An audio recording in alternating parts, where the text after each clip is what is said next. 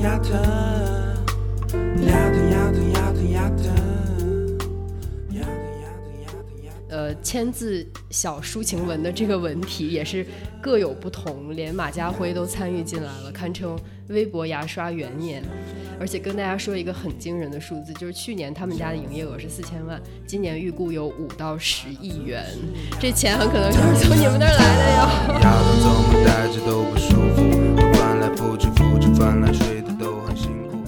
个人的牙齿出现了问题，他会被倾向于认为是你自己对自己不负责任的一个结果，它是一个个体的失败的一个象征，而不是像你，比如说你得其他的疾病，假如说你得癌症了，或者甚至你得感冒了，大家不会说这是你自己不小心。真的要人命，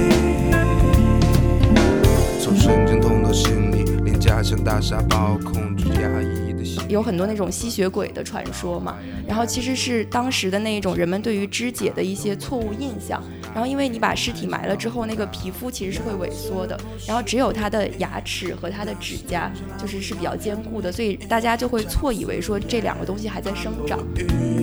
满脑子都是牙疼疼疼，牙疼牙疼牙疼牙疼。而且虽然现在中国每日能刷刷两次牙的人只有百分之三十六，但是就是一日刷两次牙的这种口腔卫生观念，在北宋、南宋的时候就建立起来了。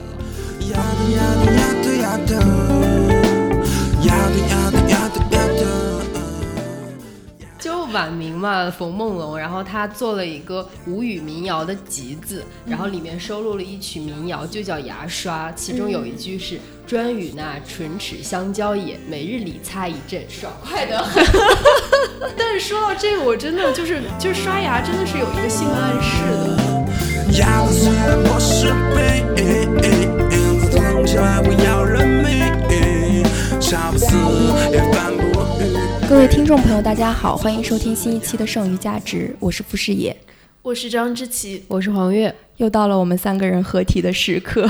那在过去几周呢，其实我们进行了两次劝退，一次是媒体人，还有一次是图书编辑，然后也追了一些热点，比如说吴谢宇案啊，还有刚刚完结的《权力的游戏》。那今天呢，我们大家都觉得有点累了，所以我们想给大家聊一个稍微轻松一点的话题，就是之前我们在微博征集话题的时候，其实也有读者呃听众提到说，呃，能不能让我们聊一下牙刷这个事情？就是现在微博上很多 KOL 他们都在卖牙一款牙刷，然后呢，我们就回去研究了一下这个事情，发现其实还挺有意思的。就是我觉得这个事情最有意思的点在于说，当然有很多 KOL 为他们背书，为这个产品背书，但另外一方面，其实在这里面我们能看到有专业牙医的介入，就是之前有一个叫魔术牙医徐永刚，他发了一篇这样的文章，叫《电动牙刷击碎了我作为牙医的自信》。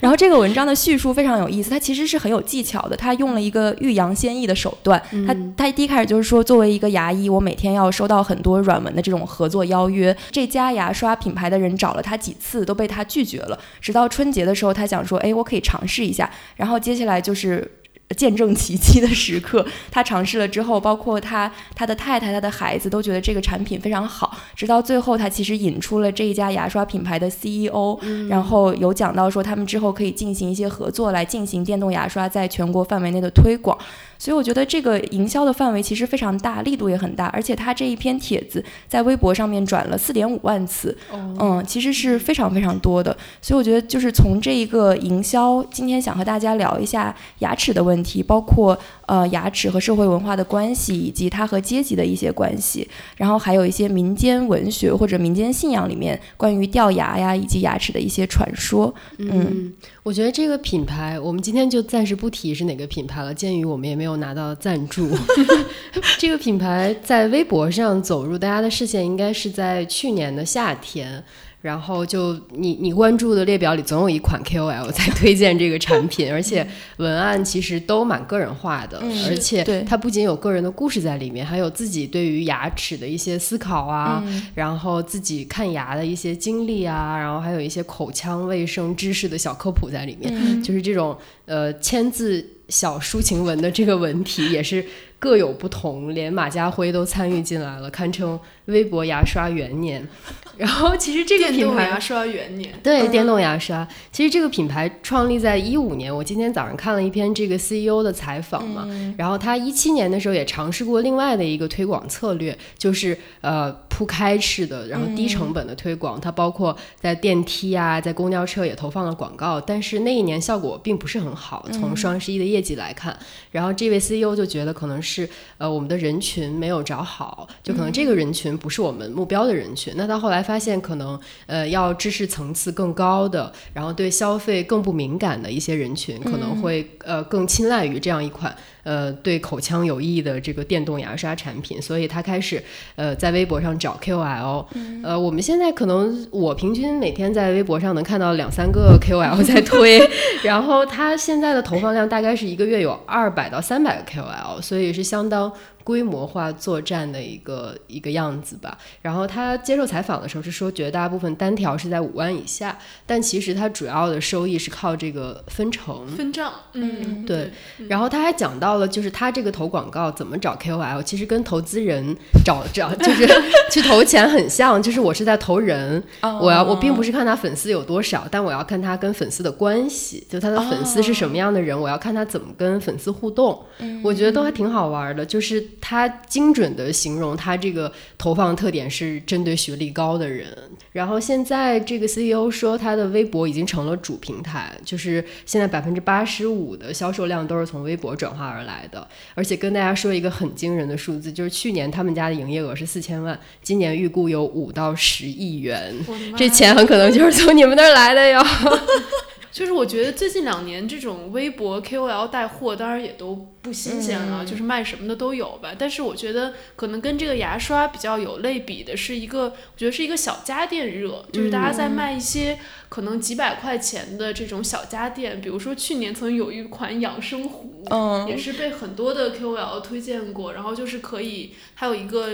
就是配好的一个就是这种调料包一样的东西，然后你可以直接把它放进去煮，就像有点像那个。就是广东广东人喜欢买那种汤料的煲包，汤对对哦对，然后就比如说可以有各种各样的功能的，嗯。然后嗯养生的这样的茶之类的东西，嗯。还有包括就是很有名的这个戴森的吹风机啊、吸尘器啊，还有包括我们家买的那个有叫德龙的那个咖啡机，就是很漂亮，然后是那个。那种抹茶绿的颜色，嗯。然后就是很火的那个咖啡机，对，所以我就觉得说，可能就是对于一些中产的消费者来说，这种小家电它可能的好处是说，首先它是支付得起的，嗯就它不是比如说你要买一个电脑，或者说你要买一个很大件的家电，对对于它来说，可能你要花掉一两个月甚至更多的这个工资，可能是首先它是付得起的，其次它是用于改善你的生活品质，它不是一种必需品。嗯比如说牙刷，你可以用手所谓手动的普通的牙刷，嗯也可以用电动的牙刷。那个吸尘器或者吹风机，你可以有很便宜的选择，但是你也可以买戴森或者其他品牌的。对，所以它是一个不是必需品，但是有助于提升你的生活品质。我觉得更重要的是，它是一种就是阶级的消费符号，就是你用的是什么牌子的牙刷，你用的是什么牌子的吹风机，什么牌子的咖啡机，对你对他来说是一个身份的象征嘛。嗯还有一点很重要，就是他们都要长得很漂亮。对，要设计的很对是 fancy，很有有科技感和对未来感。对对对，是有设计感的，就是那种小而美的家电。这样我也提醒了我，就是说，其实电动牙刷是分旋转式和声波式两种嘛，而且旋转式明显效果清洁的效果要更好一点。但是、呃，包括呃在微博投放广告这一家和很多电动牙刷的商家，主要推广都是声波式。那因为声波式就是看起来更高科技啊，更 fancy 啊，也更符合人们对电动牙刷的一个印象。是其实都是就跟这个小小家电潮流是一样的。是，而且我觉得这个在微博上就是大面积推广的这个品牌，其实跟其他我们更熟悉的一些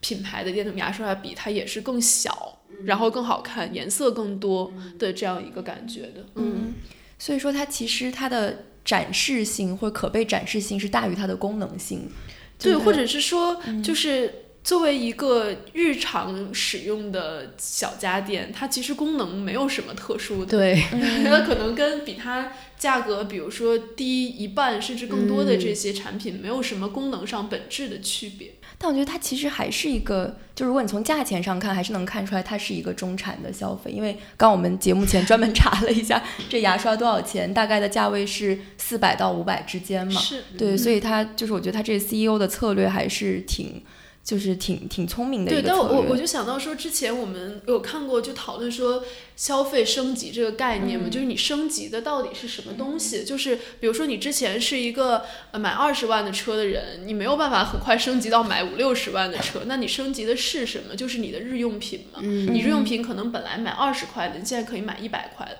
这个升级就已经是比如说五倍、几倍的这样的升级。那对于商家来说，它里面就有大量的利润可以图。对，所以可能很多所谓的消费升级，它讲的就是中产的日常的消费品，我们怎么让怎么样从中获得更大的利润，是是这个思路来的。嗯，就是说，其实嗯，牙齿保健这个东西，可能在中国是最近十年左右，可能才开始被广泛的重视的。这个肯定也是跟中国新中产的这个兴起有关系。但在美国，它其实是一个。嗯，基本上是一个全社会的共识吧，就是牙齿保健是很重要的。然后一个人的牙齿相当于他的一个阶级标签吧，对。然后就比如说很多隐形的阶级歧视，不是说会直接说你是穷人，或者说你是黑人，或者说你是怎么样，他其实就是说哦，你牙不太整齐，你牙不太好看，那相当于是一个呃，就是阶级区隔的一个很重要的一个标志嘛。然后。哦，我我在昨天查资料的时候，我就看到有一本书，我我给大家讲一下，凡是我们三个一起录节目，这就变成了一场学霸的军备竞赛，然后每个人都拿着几页的功课来到录制现场，然后来了之后再看看别人别人准备了多少，就好像上学的时候要翻一下同桌的书箱，看看他们带了几本参考练习册一样。所以大家非常恐怖，大家要认真听我们的节目哦，全都是满满的努力。是的，是，就是有一本书是一个美国的记者写的，它叫，就是它题目就叫牙齿，然后副标题叫一个关于美丽不平等和口腔健康的故美国故事，就是它里面讲到很多美国的这个关于口腔卫生，因为在美国有一个很重要的现实，就是它的口腔的医保医是医保不 cover 的，对，所以所以说绝大部分人在看牙的，就看牙的钱都是要自费的，对，所以它就更明显的变成了一个有相当大的阶级区隔。的这样一个东西嘛，然后它里面就提到，就是说，就是美对于美国人来说，牙齿的状况能够有差，就是差距能够大到一个什么程度？就是有一部分人是每年会花几千美金用来，比如说美白牙齿，然后让牙齿变得更加整齐，然后就是在上面可以花到几千美金一个人一年。那另外一部分人，他们甚至会因为牙齿的感染而去世。然后他这个故事。开始他就讲的是一个好像是马里兰州的一个十二岁的小男孩，因为一个蛀牙感染最后丧命了。所以这个当时在美国是有一个引起了一个比较大的一个轰动，就是因为哦那些城市里面的中产知道说，居然在这个时代还有人因为牙病对因为一个蛀牙而失去生命。对，然后这个就揭开他这里面想要探讨的问题，就是说呃牙齿背后巨大的这个社会不平等的问题。对，然后包括它里面提到一个很重要的观点，也是很多其他的研究都有提到，就是说，当一个人的牙齿出现了问题，他会。被倾向于认为是你自己对自己不负责任的一个结果，它是一个个体的失败的一个象征，而不是像你，比如说你得其他的疾病，假如说你得癌症了，或者甚至你得感冒了，大家不会说这是你自己不小心，或者说你比较不幸，对吧？就是不幸感染了感冒，或者说你不幸得了癌什么的。但是牙齿大家不会这么看，虽然它也是一种口腔疾病，那诱发这个口腔疾病的原因是多种多样的，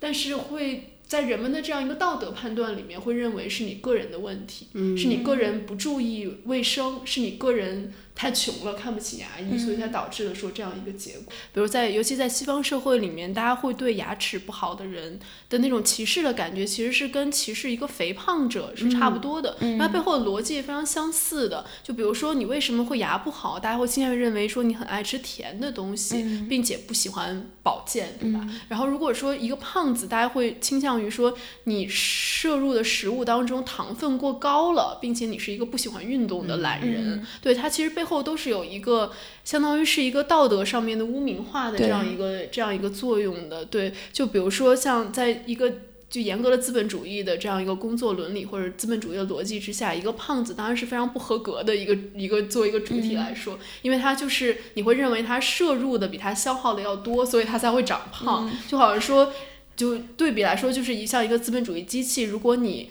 的生产是小于消费的，那你肯定是一个不健康的这样一个这样一个制度嘛？对，所以它其实背后逻辑是差不多的，就是它最后的结果都是说对于一些阶级比较低的人的一种歧视，因为事实上，比如说为什么大家会认为？穷，比如在美国，大家肯定认为说瘦，然后比如说有肌肉、体型很好，是一个上流社会的标志。那如果是一个胖子，比如说我们之前其实在美国街上可以看到很多，比如 homeless，或者说一些真的是，比如说呃少数族裔，然后他们真的是会非常非常胖，就胖到中国人没有办法想象的那种程度。但其实是跟他的饮食结构有很大的关系，因为他是穷人，所以他没有办法消费所谓更健康的食物，他可能更多消费的是比如说。垃圾食品，然后有很多碳水的这样的食物，最后就会导致他发胖。那其实其实就是换算到牙里面，其实也是一样的嘛。就是说，当一个人的阶层比较低，首先是因为他饮食结构就。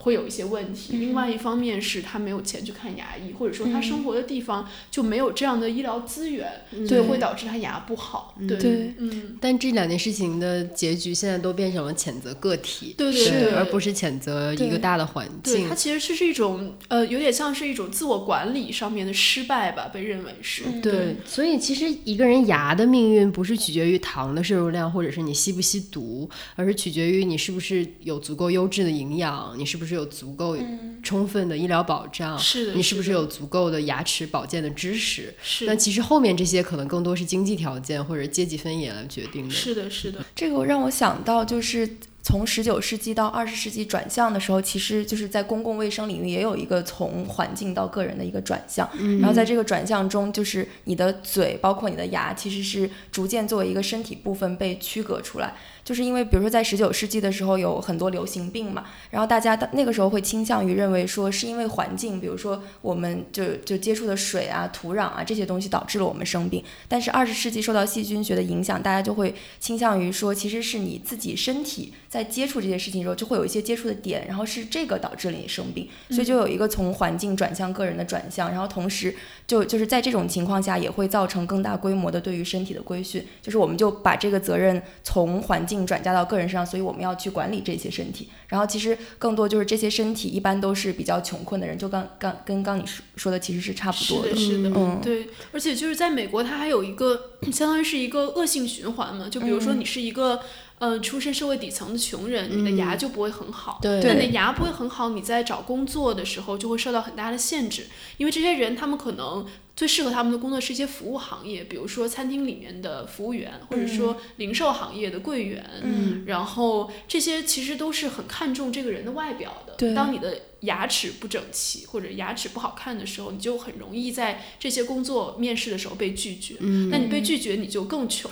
然后你更穷，你就更看不起牙医，然后你的牙就会更差。那其实是一个就恶性循环。对对对。这也让我想起来那个美剧《女子监狱》里面有一个角色叫 Daggett，叫呃翻译成是达盖特，她其实就是一个牙很坏的一个一个女性，然后牙非常的丑，然后她其实她的背景就是跟你刚才提到的就牙齿反应阶级很有关。她就是来自一个很穷的家庭，而且她又吸毒，来自一个非常破败的白人社区。那她在监狱里面就组成了一个坏牙帮，就是另外几个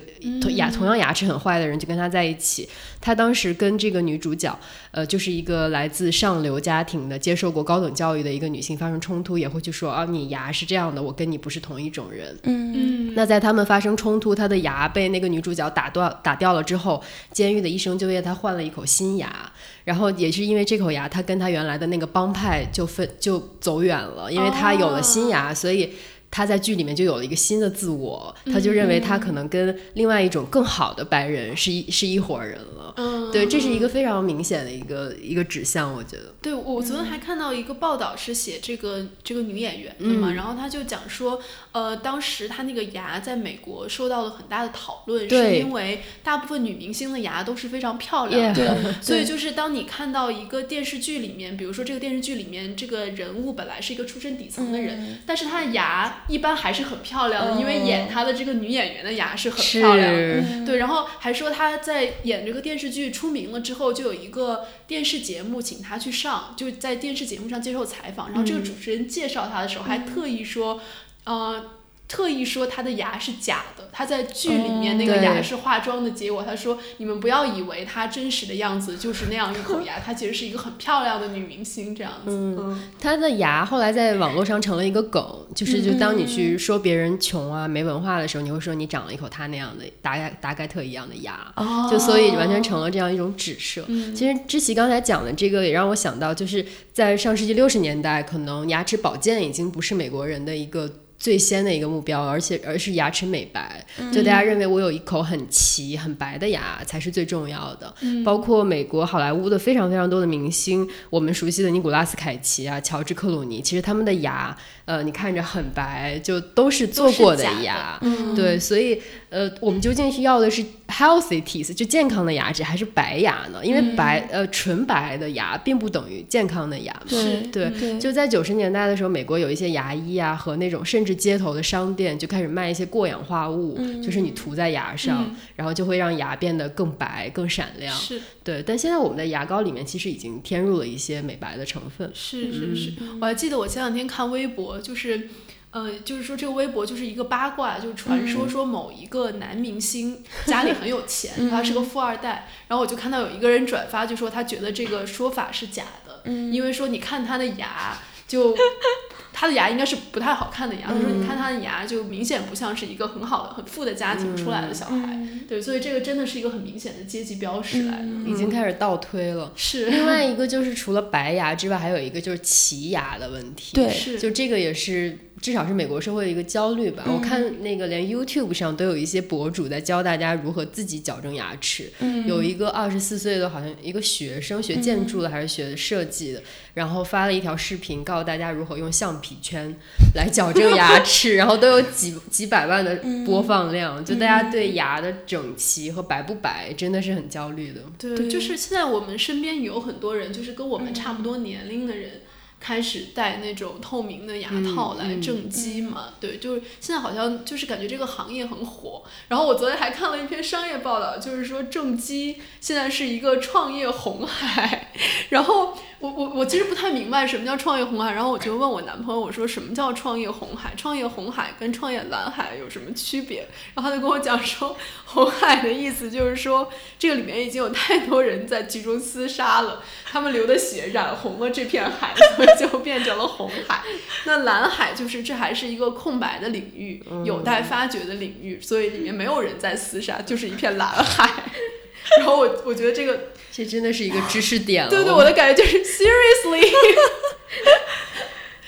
我觉得其实这个说到这个牙齿，包括美白啊，然后矫正，就有点像就是整容或者医美或者微整的那一种。嗯而且像刚刚我们说的，其实很多就这一些背后推动力量，可能是那些牙医，或者说他们做了一些调查来告诉，就把这个你要拥有一口整洁的，然后很白的牙齿是很重要的这一点，然后这会影响你的生活，或者会提升你的生活品质。就他们其实是相当于把这个东西通过数据也好，广告也好。灌输给大家，其实是一个教育消费者的过程。然后他在这里一定要跟大家分享两个我查到的数据。就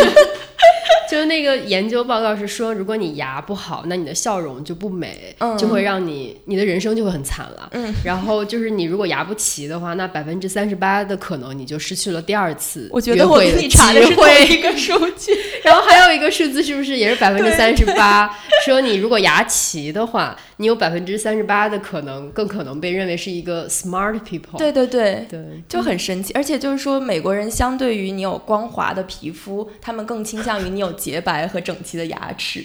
其实是这样，就是我们现在认为，就是牙齿好是一个富人或者说是中产阶级的标志，但是事实上历史上它一度是相反的，完全反过来的。就是说，比如在十八世纪、十九世纪的时候，其实穷人的牙齿是要比富人健康的。原因就是说，其实你产生蛀牙或者一些口腔问题的主要的。原因是说你摄入了大量的糖嘛，然后在当时的卫生条件下，你又没有办法很好的清洁它，对，所以就会导致一些牙齿的问题。但是那个时候糖是很贵的嘛，就是只有上流阶级可以消费得起这么多的糖，所以穷人其实是吃不起糖的，因为他们吃不起糖，所以他们其实牙齿要比富人要好。然后其中有一个很有意思的例子，我不知道大家有没有看过那个《悲惨世界》那个音乐剧改编的那个电影，就是。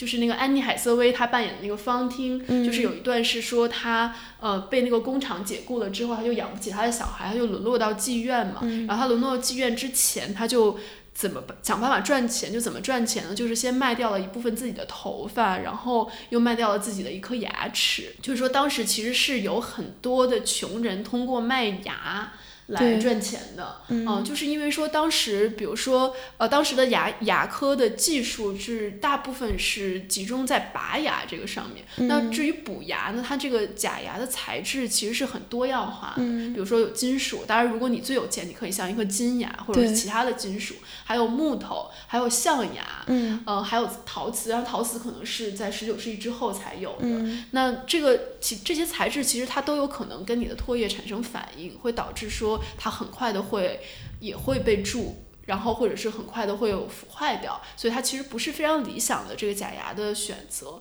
那其实最理想的假牙的选择就是一颗人真真人的牙。所以说当时有很多就是相当于卖牙，其实也是一个产业链来的吧？对。然后就是那那你从哪得到这个牙齿的来源呢？一方面就是可能穷人会为了钱卖掉自己的牙齿，另外一方面他们就会从死人身上来找牙。但比如死人分为两种，一种就是他自然死亡，比如说有很多掘墓。者他就会去把那个坟墓挖出来，然后去扒死人的牙。但是自然死亡的他一般岁数比较大了嘛，所以他牙齿本来也不是非常健康，所以他其实也不是一个理想的选择。那最理想的选择就是年轻的死，就是非正常死亡的年轻人的牙。就比如说当时有一个很著名的说法叫做滑铁卢牙，就是说滑铁卢战役死了很多年轻的士兵嘛，然后就有很多的牙医啊，包括当时有有这种。就是补牙、拔牙的技术的，比如说像呃一些外科医生，还有甚至有理发师，然后他们就会去那个战场上去拔那些士兵的牙，然后拔下来之后把他们放在一个罐子里面，然后再卖掉，就是卖给富人。然后他们会在这个真人的牙下面加一个烤瓷，就陶瓷的底座，然后装在牙齿上面，然后就作为一个牙齿的替代品这样子。对，然后这个其实还蛮有意思，就是后来甚至就是在美国南北战争的时候，大概是十九世纪下半叶，就一八六零年左右的时候，那个时候甚至还有南北战争的士兵的牙齿被从美国贩卖到英国去。哦，嗯，就是它其实是一个产成熟的产业链来的，差不多是。这个让我想到另外一个，就是我看了一本叫《华盛顿的假牙：非典型的十八世纪指南》，然后这一个美国历史学家他就在研究，就是他在华盛顿的纪念馆里面发现华盛顿很多副假牙，因为就是他在一七八九年就任美国首任总统的时候，他整个口腔里只有一颗牙是他自己的。哦，嗯，然后他们还说，就是在那个美国，就是美元是一美元还是什么有他头像那个上面，他那个照片看上去很痛苦。然后那一些牙医的那些学生就开玩笑说，那是因为他就是他他口腔整个都溃烂，然后没有就只有一颗牙是他自己的。对，然后他这些牙里面就有志奇刚刚说的，比如说象牙，然后还有海象长牙，还有河马长牙。然后其中有一还有还有一副是一个同胞的牙，是一个黑奴的牙齿。哦。然后你就会看到说，其实就是它不光是一个阶级的问题，也是一个种族的问题。嗯。就是他是一个白人，然后比较高阶层的拥有了一个黑人比较低阶层的人人的牙齿。嗯。就整个这个就是关系的转换，还有这个牙齿的流动，真的还是挺有意思。志奇刚刚说让我想到一个有关牙齿，就有点像 fetish，就是比如说像十七十八世纪，就是有很多那种吸血鬼的传说嘛。嗯。然后其实是。是当时的那一种人们对于肢解的一些错误印象，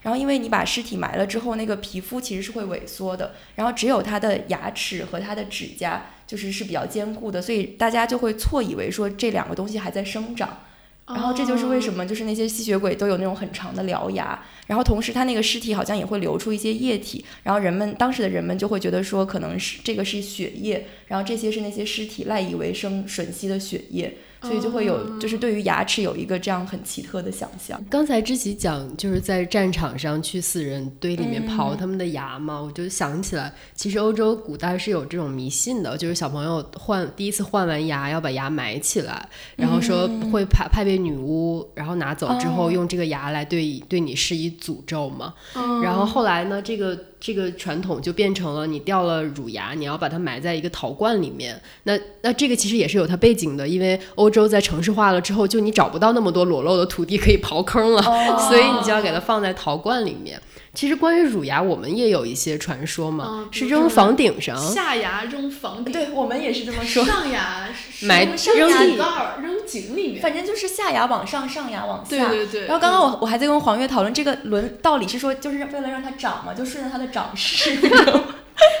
就是这个方面有特别多传说，就关于乳牙哦，就是中东地区嘛，要把那个小朋友换掉的牙齿给扔到。就朝太阳扔过去，它是让那个神来保佑他新长出来的牙齿更加强壮。然后在欧洲一些地方，比如西班牙、法国、苏格兰啊，然后就会让小朋友把换掉的乳牙放在枕头下面，说会有一个小老鼠来把它带走。他们应该是有个叫 Tooth Fairy，是不是牙仙？对对对。但很多这牙仙故事里都有一个小老鼠的形象。然后其实这个也是有一个。事实背景的，就是因为小老鼠是啮齿动物，它的牙 会不停的长，所以就因为它的故事里有小老鼠，其实也是寄予了家长的一种愿望，就是希望小朋友这个牙尽快的长出来。我觉得其实蛮有意思的，就是不同的文化里都有这个小老鼠的形象。嗯，而且我觉得这就很一体两面的感觉，就是一方面，比如说一直在长的牙或者很长的獠牙，它可以代表恐怖，像比如说像吸血鬼这种；但另外一方面，它也可以代表一种幸运，或者说保佑你的牙要继续长出来这种象征。哎，你们拔过牙吗？我还看到朋友圈里有一些人会收集自己拔掉的牙，就是掉了的牙，好像是可以收集。嗯，我我没有拔过牙，但是我经常做一一口牙都掉光了的梦。哦，这是我有没有讲反复做？我有查过，就是如果你查周公解梦，然后你，然后周周公解梦是一个网网站，就是你上面可以搜你所有梦的东西，然后你比如说搜一口牙全部都掉光了，然后他就会告诉你说这个代表你身体不好。哦，然后因为它这个或者说代表你要跟亲人分离，对，因为它这个寓意是骨肉分离嘛，就牙齿是骨头，然后牙龈是肉。嗯，如果你梦到所有的牙都掉光了，就说明是一个骨肉分离的，这样不好，反正是不好的。我觉得解梦里跟牙的说到特别多，特别多，就有你你比如你牙掉了，然后出血和不出血都有不同的解释，是就很复杂。对，但是我觉得就是我查过一些科学的解释，就是为什么会总梦到。一口，因为它是这个梦是这样，就是你一开始梦到的是你有一颗牙松了，嗯，然后它就掉了，然后你发现所有的都跟着松了，嗯，就是一颗接一颗，就像多米诺骨牌一样，全部都掉光了，对。然后大概就是说，你其实睡觉的姿势，你硌到了一颗牙，哦，所以你会觉得那颗牙很不舒服，然后你会做这样的梦，大概是。我觉得我们可以就是讲一下我们各自看牙的经历，就是其实。我我大概在我从小到大大概看过两三次牙吧，就是在牙科医院里面，但是我都是在私立的医院里。我觉得一会儿黄月可以讲一下在公立的医院里看牙的经历。就是我就讲一下我最后一次经历吧，因为它是一个连锁的，还蛮大规模的一个连锁的牙医。然后，呃，就是进去之后，它它那个楼就是一个牙齿的形状。就是在望京的中心 CBD，然后有一颗牙，有一颗牙，它是一个完全是一个牙齿的形状，这样一栋楼。然后你进去就是，呃，很多那种前台的接待的小姑娘，然后会安排你坐在那里，然后给你喝的，然后会问你要今天要做什么，然后你要填一个表，比如说你对什么过敏啊什么的这些。当然这个都是前提是你有提前预约过。嗯。然后他就会把你带到一个医生的诊室里面，然后医生就会给你看牙。然后看完了之后，大概就是这样一个流程。但是这个医院很有意思的一点是，就是它的就像很多就是上个世纪很流行的那种饭店的操作，就它墙上会挂各种各样的这个医院的医生和明星的合影。就我现在记不起来大概有哪些明星，但是肯定都是大家一看就认识的那种家喻户晓的明星。然后可能还有一些，比如说企业家呀什么的这些，就名人。就是用来彰显说这个地方是一个很尊贵的一个牙科医院的这样的一个感觉，对，还挺神奇的。然后它的服务也是很好的，就是会就是是不太像那种看病的体验，是像你去比如说做美容啊、做 SPA 这种体验是差不多的这个感觉，然后会让你很放松，对。然后，但是我觉得就是在做这种就是就是牙科的这样的，比如说洗牙或者是补牙。其实跟美容还有一点很像，就是他一定要说你，就是他真的要 judge 你。就比如说你去，他就说：“哎呀，你这个牙怎么这样？你肯定是平时不好好刷牙吧？”就比如说你，如果你去做美容，那个人一定说你，你一定要好好洗脸呀，你这个不注意清洁是不行的，是就他一定要会有一个这样的过程，这样的话术。那你知道他可能是让你买更多他的服务，对吧？但是也会给消费者一种很。就反正对我来说是一个很不舒服的感觉，对。然后其实这个词，其实，在英文里它有一个专门的词叫 tooth shaming，就有点像是 body shaming 一样，就是因为你的牙不好而你要受到一些攻击和指责的这样一种情况。对，我觉得在私立医院里这种其实还挺常见的。嗯，在公立医院可能大家没有时间跟你费这个话。真的，我第一次补牙是去同仁医院，然后我就连。就是取号啊，然后进诊室啊，一直到最后交费处理完，可能一共就花了三十分钟 补一颗牙，而且连我打车过去的钱加起来，可能才花了一百二十块钱。然后我当时就觉得好便宜，而且这个进行的过程中，医生一句话都没有跟我讲。那那那次第一次去牙科诊所，还是还是很很很紧张，因为我父母牙都不是很好，然后我小的时候就会看他们经常牙痛，然后去诊所，然后做镶牙，然后一系列工作就很痛苦。但那次我。我的处理经验真的是完全无痛，而且很便宜嘛。嗯，对。然后我后来又去北大口腔医院，然后。拔过三颗智齿，然后因为都是阻生齿，就是朝斜着的方向长，会把你其他的牙齿推歪的那种。那拔下牙的时候还是挺可怕的，因为它没有长出来，它还在牙龈下面，然后就要把你的牙龈切开，然后把那个骨头也切开，然后把那个牙齿锯成三四段，然后给它一块块撬出来。然后就是想起来就很血淋淋。我去之前看了很多遍网上的视频，他是怎么操作的。我觉得公立医院。就总体来说，价格还是便宜的啦。就像刚才知琪说，他可能补一颗牙的价格是一千二百块左右。对，但它是有很多种不同的选择，要看你说你要补的那个材料是什么。比如说，它有国产的，可能日韩的，然后欧美的，它是几个不同的价位这样子，就是也可以便宜，也可以。但是我会觉得说。他那个医院就是给你一种消费的压力，你知道吗？就有点像，比如说你走进一个很贵的那种卖衣服的店，然后你就说我就买一个手机壳，就是，然后你就会被那个服务员鄙视，就是就是他当时拿着一个那种。夹子来给我选的时候，我就感觉有这种压力，我就觉得说你至少不能选那个最便宜的。你既然都走到这里来了，所以我就选了一个大概中档中档。这个就很像你去理发店有没有？他给你什么一种烫发或者染发的产品，你是最后一直洗了个头。对，他虽然。对，它虽然是给了你一个最便宜的选项，但是你可能不会选那个，因为那个消费压力太大了。对，所以我觉得这一点上，资本的力量还是很强大。真的，真的。我们刚才聊到美国，因为它整个对牙齿的口腔的问题，它缺少一个医保嘛。我刚才我之前来的时候也查了一下，就中国牙科的医保的情况。就是你是治疗性的，比如补牙、拔牙，或者是牙周疾病、牙龈疾病是可以报销，就在医保范围内。然后那不包括的就是这种美容性质的，像镶牙、烤瓷牙、洗牙、矫正和种牙。那其实对于后边这些啊，比如种牙、镶牙，我觉得中国的需求量还是很大的。是的，就是这个老年人。呃，你很难在中国找到一个满口牙很好的一个老年人，是对。然后，而且我今天查到了一个数据，还是挺惊人的。我刚才还跟两位在分享，就是说中国成年人每天能刷牙两次的这个人口比例哦，其实没有想大家想象那么高嘛，就只有百分之三十六点一。亿，这个是二零一七年卫计委的一个数据，嗯而且它调查样本是三十一省的十七万人，我觉得还这个样本还是很有说服力的嘛。嗯嗯，而且我我昨天还查到一个，我觉得是比你这个更惊人的一个数据，就是它是二十一世纪经济报道的一个数据，就是说中国达到了口腔健康标准的人是不足全部人口的百分之一的。哦，对，然后就说口腔疾病的整体发病率有百分之九十以上。那在三十五到四十四岁，就中年人差不多这个阶段，他的龋齿率是百分之八十八。那老年人的龋齿率是百分之九十八。嗯也就是说，其实整体来说，中国人的口腔状况是非常差的。对，嗯其实我觉得就是因为我没有去看过牙，然后 就这这就是一个活生生的那个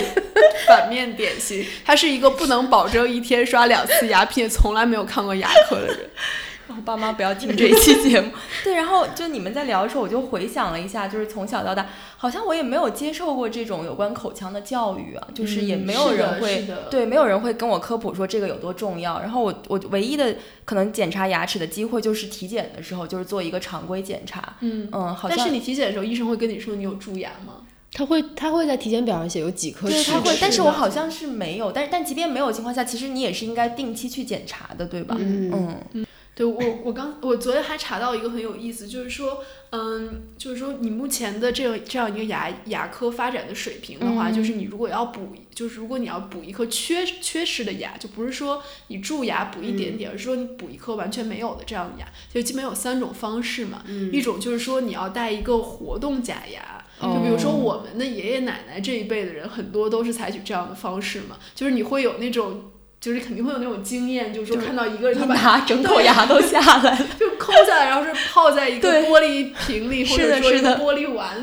就是你觉得很恶心的那样的场景。然后就是这种方式，它其实是就舒适度、美观度和它的咀嚼效率都是很低的，就是这种活动假牙。而且我觉得它其实也是一种 tooth shaming 的另外一种方式。你会看到一些，比如说欧美的电视剧什么，他会故意表现这个人，比如说阶层不太高，或者说他生活很嗯不好，然后他就会看。照他那个假牙是放在，比如说放就是床床头柜上有个杯子，对然后里面是个假牙，嗯，或者说经常有那种桥段，就是说两个人接着接着吻，这个人的假牙就掉了，就被被另外一个人吃到嘴里，然后这是为了表现那个人真的很窘迫，对吧？对，就是这这是第一种方式。第二种方式就是所谓的烤瓷牙。烤瓷牙的原理就是说，它要把你自己的牙磨到很小，然后在外面罩一个烤瓷的罩子在上面。对它。它这个其实是对你本身的牙齿磨损是很大的嘛，但是因为它是烤瓷牙，所以它是非常美观、非常漂亮的，所以可能很多明星做的其实都是这样的一个这样的一个修复的方式，对。然后另外一种就是现在最就是说最先进的一种嘛，就是种植牙，就是整颗种进去的那种，但是它的成本就非常高，大概它要到八千到两万块一颗这样的一个成本，就，所以说很多人其实是一两颗可能还可以，如果你是大面积换的话，其实是消费不起的。然后我我看到这篇报道，它的题目就是说，你换满口牙可以买一辆宝马车。富士也请你一定保护好你的牙齿。种植牙是什么材料呢？就是是有不同的可以选，是吗？对对，也是不同的。就比如说，也是有国产的、日韩的和欧美的不同的价位的材料可以选择。嗯，我记得我小的时候，就父母牙坏了，比如他中间有一颗牙坏了，然后他要在两边的牙上套一个金属的牙套，然后就把中间那个牙就做成一个中中间的位置做成一个牙的形状。嗯就是那个时候你会看到很多人一笑，然后会露出那个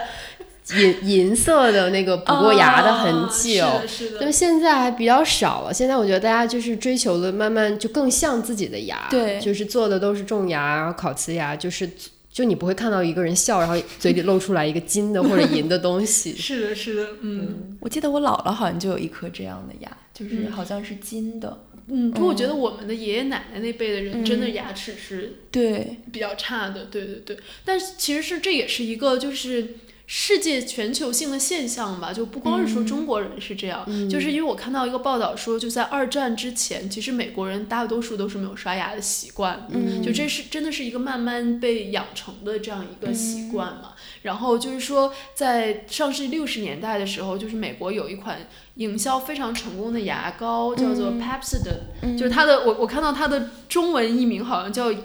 白得素就是 就是很白的快白了的意思，对对对。就这样一款牙牙膏。然后它当时营销的呃非常火爆的一个原因就是说，它是第一次把你这个牙齿很白或者牙齿很好看、或者没有牙垢，跟你有一有一个漂亮的笑容联系在一起。所以它的广告语就是说，嗯，就是你如果用这个牙膏刷牙，你就会有一个非常漂亮的笑容。嗯然后就是说，当时这个负责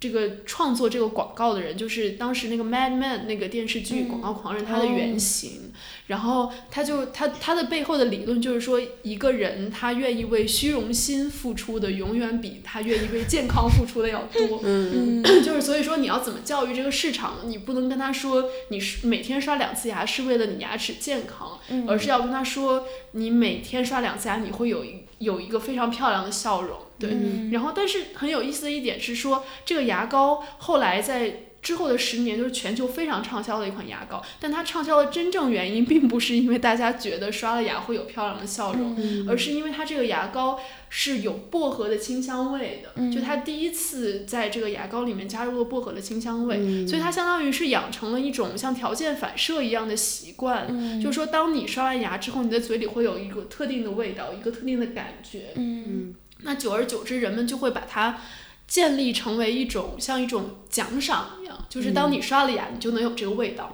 那下次你的大脑会自自然的反应过来说你还需要这种奖赏的时候，你就会再去刷牙，就是这样养成的这个习惯。所以说后来他的竞争对手也都发现了这个秘密，所以大家都开始在牙膏里面加入了薄荷的味道。嗯，那说到这里，我觉得我不得不分享一下 中国口腔卫生史。就是其实，在唐代的时候，我国人民在刷牙的时候就往自就就会加入沉香的成分了。嗯嗯，而且虽然现在中国每日能刷刷两次牙的人只有百分之三十六，但是就是一日刷两次牙的这种口腔卫生观念，在北宋、南宋的时候就建立起来了。就那个时候的《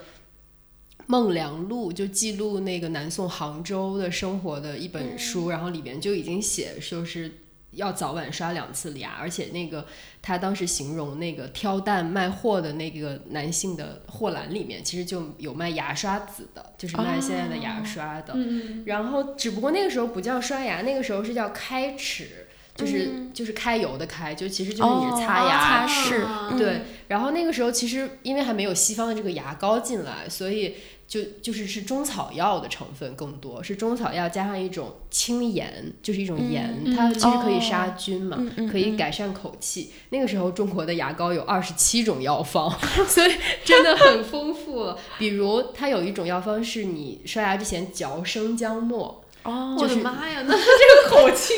然后嚼完之后再用用手指往牙上涂盐，嗯，对它其实它还起到起到还是一个杀菌，然后可能去味的这么一个感觉。然后《红楼梦》里面宝玉，然后也有一段就是说宝玉茫茫要过青岩，擦了牙，就也是指一个开齿的过程。所以他们是用手吗？哦，这个也很有趣。就刚才我们讲的是他用什么来，他刷的是什么，然后现在是讲他怎么刷牙。就最早肯定是用手指的，嗯然后但是其实，在唐唐代的时候，更多是用柳树枝。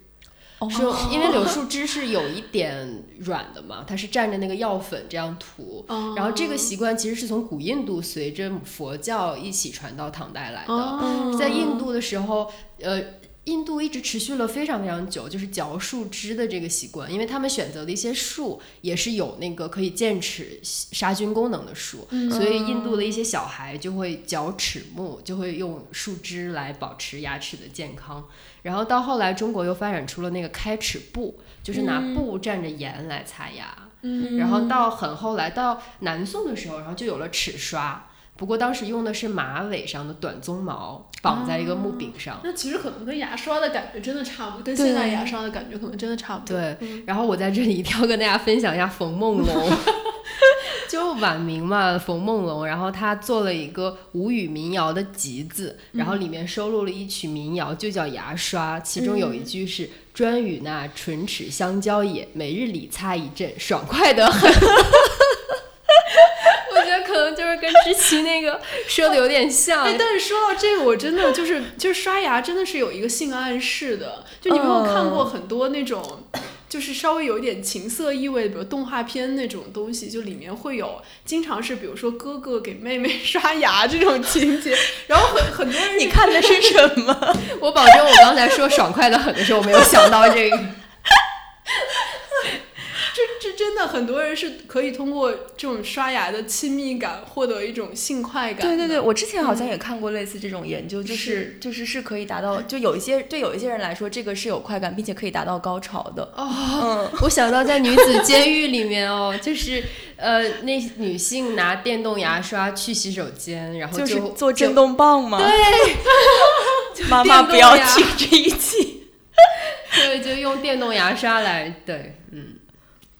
我觉得这一段有点跑偏了，没有我 都是我的错，没错。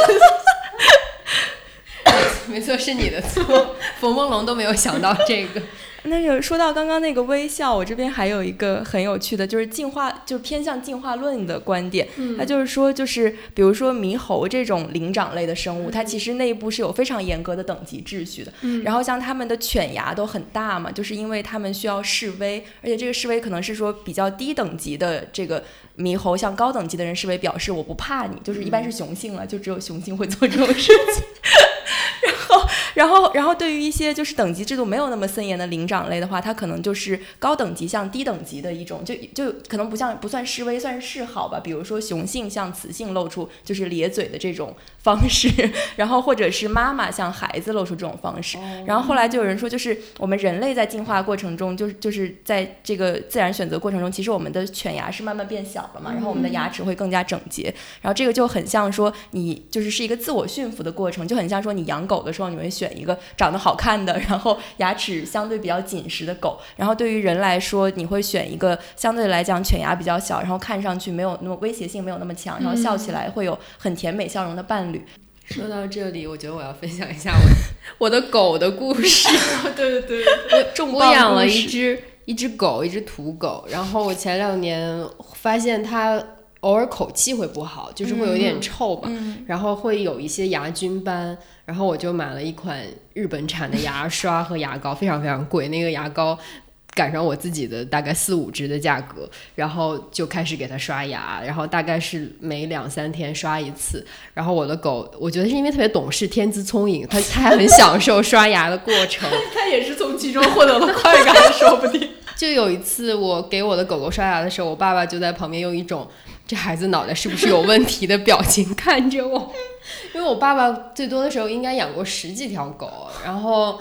他可能从来没有见见过或者想到过有人会给狗刷牙，然后我还是刷的挺认真的。但我现在，比如有的时候带狗去洗澡，宠物店的人也会说这个狗有牙结石啊，有牙菌斑啊，就所以宠物的口腔卫生，嗯，大家也还是要注意的。嗯，像像比如说带猫去体检，嗯。其实它也会把那个猫的嘴扒对。开，看一下它有没有牙结石。嗯。对。这应该是一个，也是对宠物也是一个常规的体检。对对对，所以就是不光是人会有牙病，就很多人会说为什么动物不刷牙不会有牙病？其实动物都会有牙病的。是的是的，而且因为大象它的牙一生能生长出五六次，它其实是在不断的更换。那它最后一个牙，当它磨损的差不多的时候，它的生命也差不多就走到尽头了。嗯所以其实呃，随着就只要你生命够长，你的牙总是会面临威胁的。我还想到二零一七年的时候，《Nature》杂志发表过一个研究结果，就是根据尼安德特人的牙结石分析他们当时在欧洲的饮食结构，哦，对还挺好玩的。就是他们当时在应该是在西班牙和比利时的两个洞穴里都发现了尼安德特人的骨骼，然后就发现他们牙齿上面有牙菌斑和牙结石嘛。那其实我们现在如果你不刷牙也会有，它就是食物残渣和唾液和细菌共同作用的一个结果。然后那一直保留在现在，他们就分析说。可以从牙菌斑里面看出来，比利时比利时的尼安德特人和另外西班牙的那个，呃，他们的食物结构不一样。嗯，比如一个是吃野羊啊，吃野犀牛啊，吃蘑菇；另外一个就是吃苔藓啊，然后这些东西。显然吃的不如那个好。吃苔藓、松果之类的。然后他们甚至还发现，就是有一个骨骼上面是有这个水杨酸和青霉素的。就应该是他牙龈发炎，或者是得了急性腹泻，然后他当时在一些找到了一些含有青霉素的植物啊，然后就是他们可能发现这个可以止痛，或者是缓。解一下这个这个炎症啊之类的，所以嗯嗯，但是大家还是要刷牙，因为现在你留下你的牙结石已经没有什么意义。呃，既然如此，我们还是一天刷两次牙，希望大家不要向我学习，一定要爱护牙齿，然后要按时刷牙。好，那我们今天的节目就到这里了，感谢大家收听，我们下期再见。我前前后后，我仔仔细细，我轻轻柔柔，我快快乐乐，睡前起床，三餐饭后刷牙漱口，因为牙齿是我的好朋友。感谢大家收听，你可以在 Podcast 喜马拉雅收听我们的节目，也可以通过微博找到我们。我们的微博是 at 剩余价值 surplus value。